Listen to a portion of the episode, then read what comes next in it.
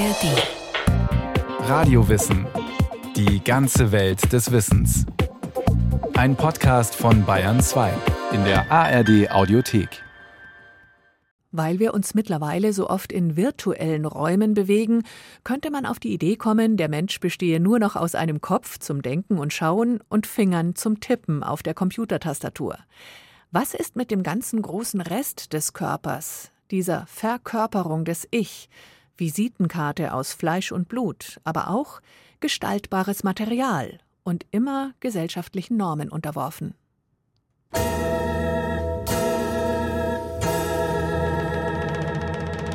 Er gilt als Pionier des Showbusiness. Der Amerikaner P.T. Barnum, geboren 1810, gestorben 1891.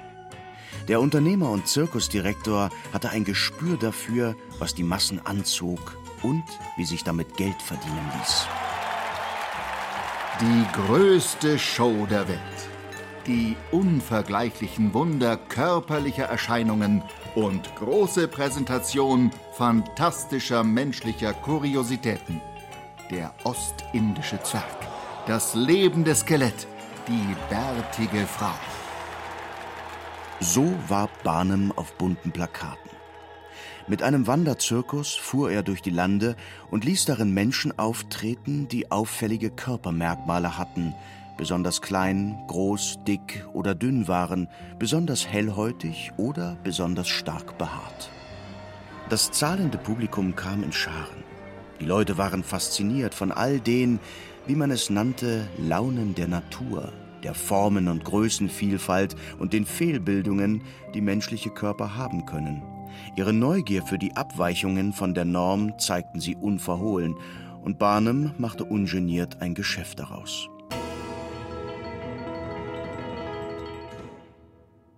Diese Art von Voyeurismus empfinden wir heute als befremdlich. Derartige Zurschaustellung von in irgendeiner Weise eigentümlichen Körpern als unvereinbar mit der Menschenwürde und als krasse Form der Diskriminierung, was nicht heißt, dass nicht auch heute noch diverse Fernsehformate diese Art von Sensationsgier befriedigen.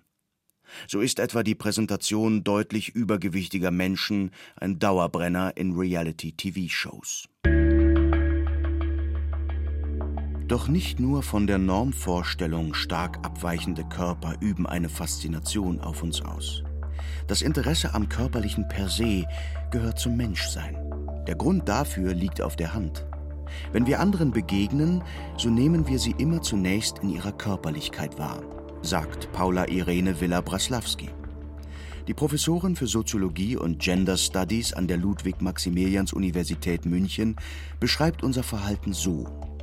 Wir taxieren unser Gegenüber beobachten seine Mimik und Gestik, seine Körperhaltung und sein Auftreten und erkennen individuelle physische Auffälligkeiten. Diese Wahrnehmung ist ganz entscheidend für uns, zum Beispiel als Orientierung im Alltag. Also einfach bei der Einschätzung, ist das eine vertrauenswürdige Person? Muss ich jetzt äh, ausweichen, wenn ich den Bürgersteig entlang gehe? Wie schätze ich die Person ein und so weiter? Und insofern hat diese Unmittelbarkeit der Wahrnehmung des Körpers von Personen eine ganz starke Orientierungswirkung für uns als ganz praktischer Aspekt im Alltag. Der Körper ist also keineswegs reine Privatsache, auch wenn wir uns vielleicht weismachen, dass wir beispielsweise nur deshalb auf unser Äußeres achten, weil uns selbst daran liegt. Das ist höchstens die halbe Wahrheit, meint der Soziologe und Sportwissenschaftler von der Universität Oldenburg, Professor Thomas Alkemeyer. Wir schöpfen unsere Identität, unser Selbstwertgefühl aus der Anerkennung durch andere. Also insofern könnte man sagen, dass unsere Identität grundlegend abhängig ist davon, äh, wie andere auf uns reagieren, wie sie unser Auftreten und so weiter beantworten. Und da spielt der Körper selbstverständlich eine ganz äh, zentrale Rolle, gewissermaßen als Visitenkarte der Person. Dazu passt das Ergebnis einer repräsentativen Studie der Krankenkasse DAK Gesundheit. Danach überprüfen zwei Drittel der Befragten ihr Aussehen, bevor sie sich unter Menschen begeben. Körper existieren und entwickeln sich nicht autonom und losgelöst von unserer sozialen Umwelt, sie unterliegen starken äußeren Einflüssen, betont auch die Soziologin Paula Irene Villa-Braslawski. Es gibt kein menschlichen Zustand des einfach so, ohne dass dieser Körper nicht auch ja bearbeitet, gestaltet, wahrgenommen wäre. Das ist unsere Natur, dass unsere Körperlichkeit auch immer Teil von Gesellschaft ist. Ganz lösen von gesellschaftlichen Erwartungen an den Körper und entsprechenden Normen kann sich praktisch niemand. Paula Irene Villa-Breslawski das kommt uns wie eine psychische Störung vor, wenn Menschen gar keine Orientierung daran haben, was sich körperlich zum Beispiel gehört. Ja, sei es zum Beispiel Hygieneregeln nicht einhalten, sich nicht angemessen kleiden, die Stimme unangemessen führen, wenn Leute schreien dort, wo es nicht vorgesehen ist, wenn sie nackt sind dort, wo sie es nicht sein sollen wenn sie sich nicht waschen, obwohl sie es sollten. Also dem entkommt eigentlich niemand dieser gesellschaftlichen Form von Körperlichkeit. Zum Glück ja auch. Ja? Das ist ja auch eine ganz starke, sinnvolle auch Orientierung für uns alle im Alltag.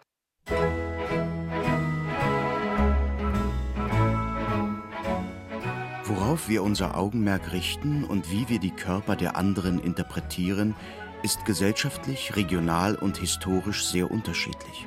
So schrieb die Gesellschaftsordnung früherer Epochen, beispielsweise die Ständeordnung im Mittelalter, mehr oder weniger vor, wer sich wie zu kleiden hatte, wer sein Haar offen tragen durfte und wer es unter einer Kopfbedeckung zu verbergen hatte, aber auch welche Körperhaltung für die jeweiligen Mitglieder der Gesellschaft angemessen galt.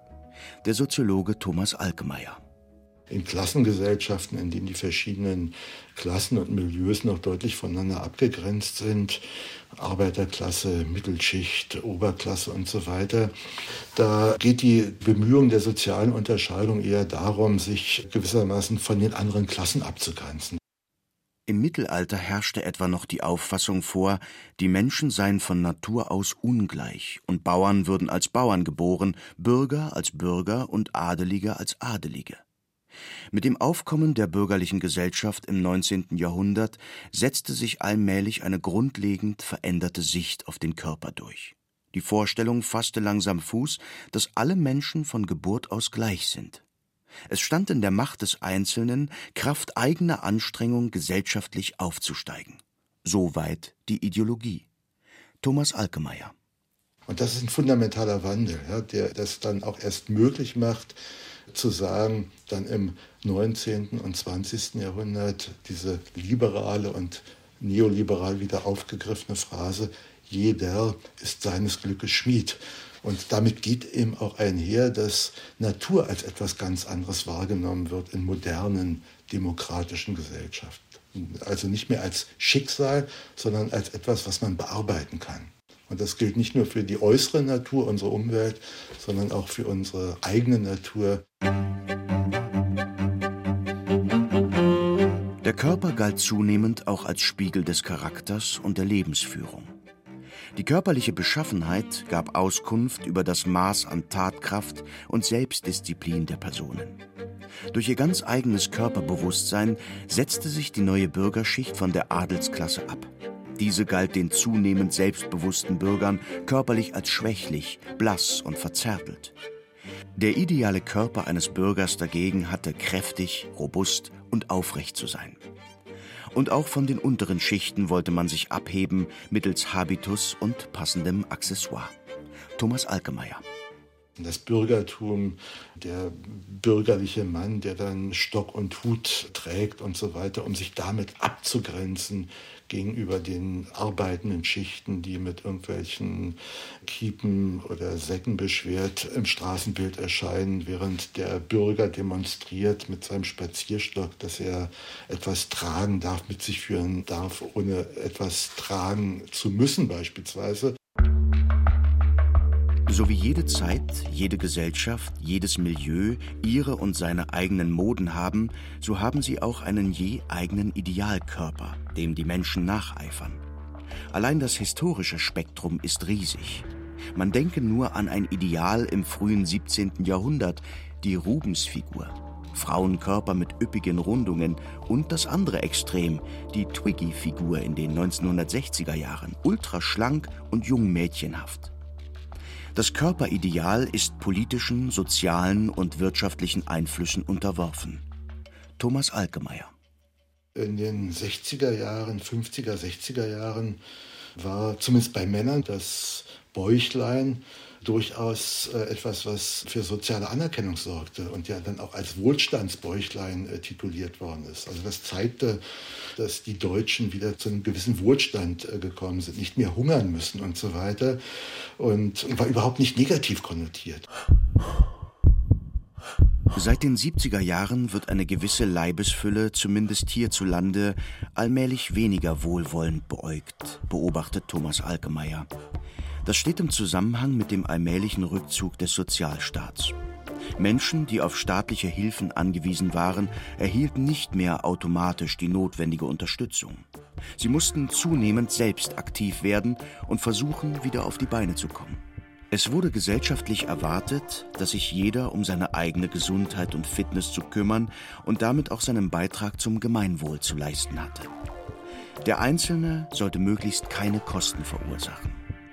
Das führte auch dazu, so Thomas Alkemeyer, dass wir in den 1970er Jahren, 1980er Jahren bis heute so eine Art Moralisierungsschub erleben und eine zunehmende Responsibilisierung, also eine verantwortliche Machung der Einzelnen für ihre jeweilige soziale Lage, dafür, ob sie aus sich etwas gemacht haben oder das nicht gemacht haben. Der Körper und sein Zustand wurden zu einer Art moralischer Anzeigetafel. Man begann daran abzulesen, ob eine Person in der Lage ist, sich selbst zu führen, sich selbst zu kontrollieren, selbstdiszipliniert äh, zu leben, verantwortungsvoll sich zu zeigen, sich selbst gegenüber, aber auch dem Gemeinwesen äh, gegenüber. Und in dem Zusammenhang kann man dann beobachten, dass zum Beispiel dicke Körper, die dann auch als übergewichtig bezeichnet und abgewertet werden, dass die zunehmend als Indiz dafür gelesen werden, dass wir es mit einer Person zu tun haben, die nicht in der Lage ist, selbstdiszipliniert zu sein. Der Trend, Körperlichkeit zu moralisieren und bestimmte Körperformen zu verurteilen und daraus negative Schlüsse auf die Person zu ziehen, hat sich in den letzten Jahren und Jahrzehnten vor allem in den sozialen Medien noch verstärkt. Man spricht von Bodyshaming, also der Bloßstellung und Verspottung von Menschen aufgrund bestimmter physischer Eigenschaften. Die Soziologin Villa Braslawski. Es gibt so ein Bodyshaming in der Gegenwart, das ziemlich spezifisch ist, das genau darauf abzielt, dass Menschen sich in Anführungszeichen gehen lassen, dass sie sich selber nicht optimieren, nicht, wie man sagt, im Griff haben. Und dafür gibt's viel Shaming, wie man so sagt heute. Das Bodyshaming fügt sich in ein Denkmuster ein, das in kapitalistischen Gesellschaften vorherrscht, so Soziologe Thomas Alkemeyer, in denen jeder zusehen muss, wie er aus seinem Kapital Profit schlägt.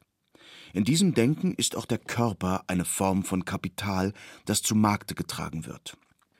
Einen klaren Wettbewerbsvorteil hat der attraktive, normgerechte, fitte Körper.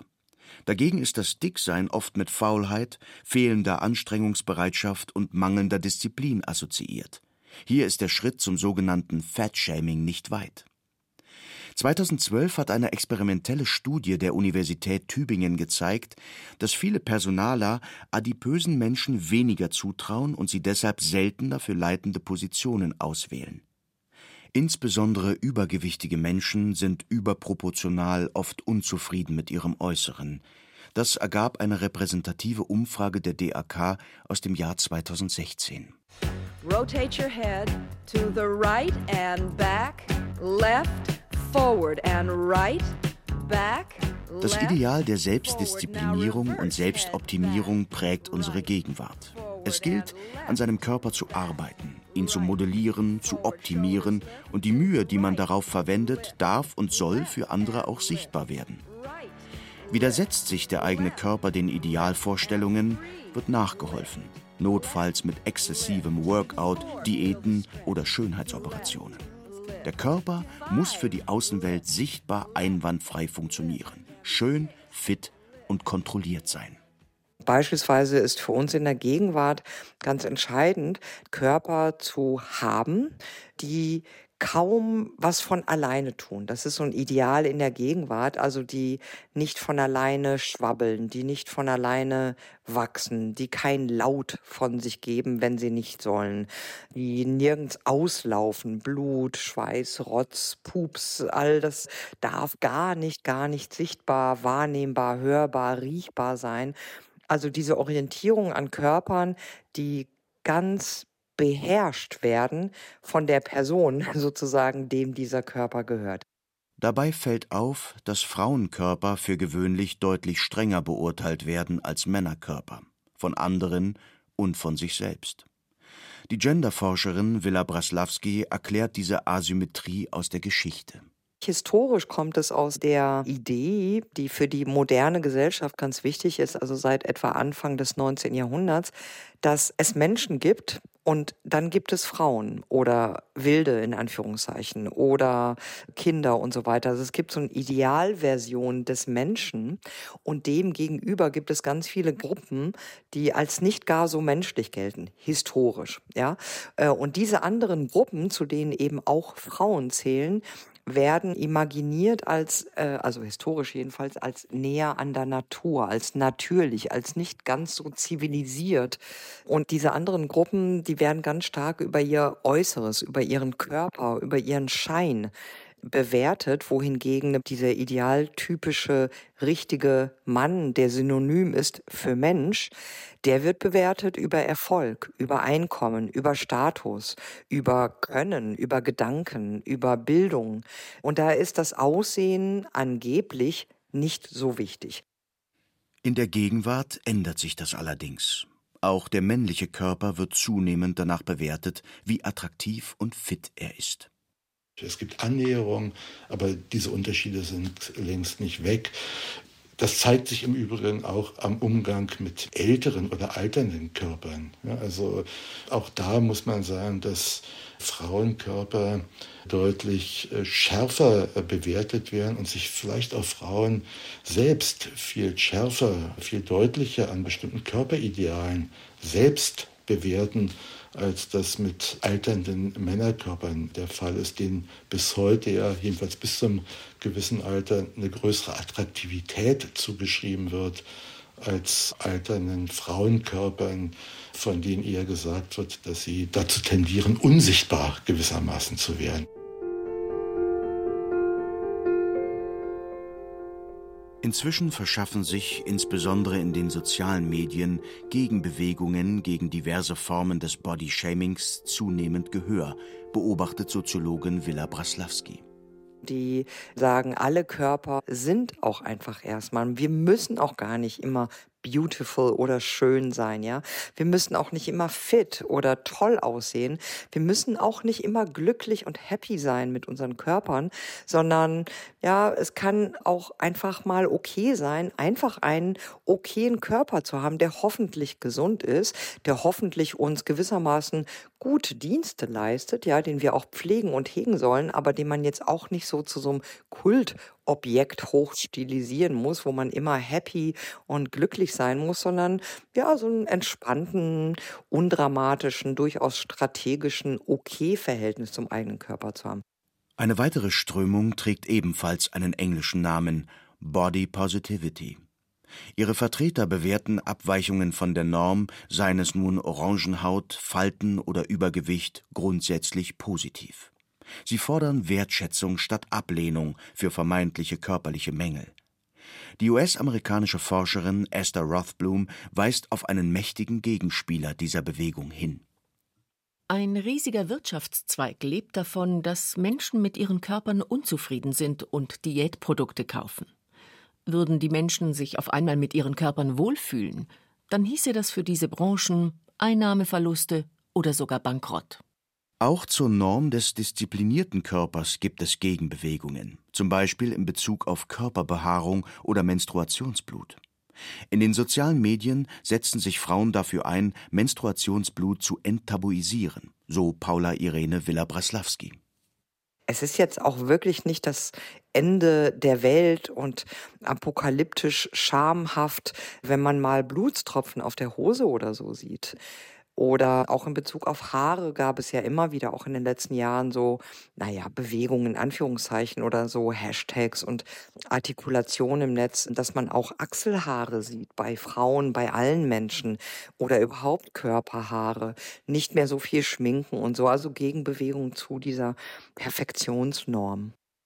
Die Vielzahl unterschiedlicher Einstellungen zum Körper und auch die vielen ganz unterschiedlichen Körperideale, die sich in den verschiedenen gesellschaftlichen Gruppen finden, sind ein Kennzeichen für die Demokratisierung der Schönheit, wie es der Historiker Thomas Kühne nennt. Im Gegensatz zu früheren Jahrhunderten genießen wir heute deutlich mehr Freiheiten im Umgang mit unserem Körper und nutzen diese auch. Undemokratische Gesellschaften erkennt man auch vielfach daran, dass sie auch die Körper sehr stark normieren, dass es viel mehr Uniformen gibt, dass es viel mehr ein Einheitslook sozusagen gibt, der verordnet wird, dass Individualität gar nicht geschätzt wird, auch nicht in Bezug auf Körperlichkeit. Und das ist ein wichtiger Aspekt, dass in demokratischen Gesellschaften diese individuelle auch kreative, lustvolle Gestaltung des Körpers als Wert sehr hoch geschätzt wird. Das bringt ja auch viele Zwänge, viele Normierungen, viele Ängste, viel Beschämung vielleicht auch mit sich, aber eben auch die Lust und die Freiheit, den Körper auch gestalten zu können, in demokratischer Weise, nämlich nach eigenen Maßstäben, individuell gewissermaßen. Dennoch lässt sich beobachten, dass wir uns de facto vielfach optisch doch gleichen.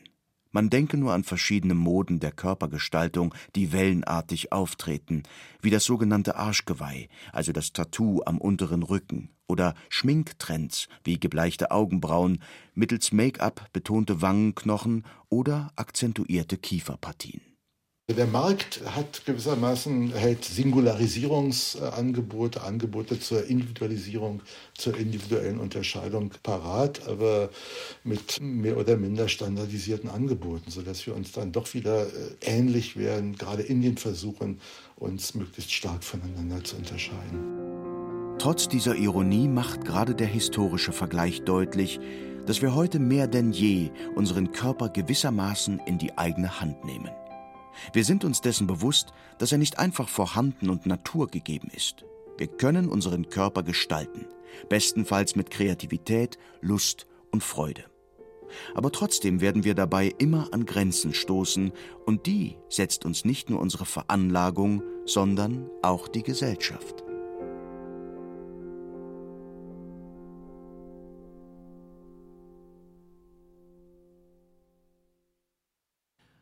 Susanne Hofmann über Bodyshaming, Body Positivity und wie der Körper durch die Gesellschaft interpretiert wird. Es gibt übrigens auch eine Radiowissen-Folge über Misogynie, in der es speziell um die Kontrolle über den weiblichen Körper geht. Zu finden in der ARD Audiothek und überall, wo es Podcasts gibt. Radio Wissen gibt's auch als Abo.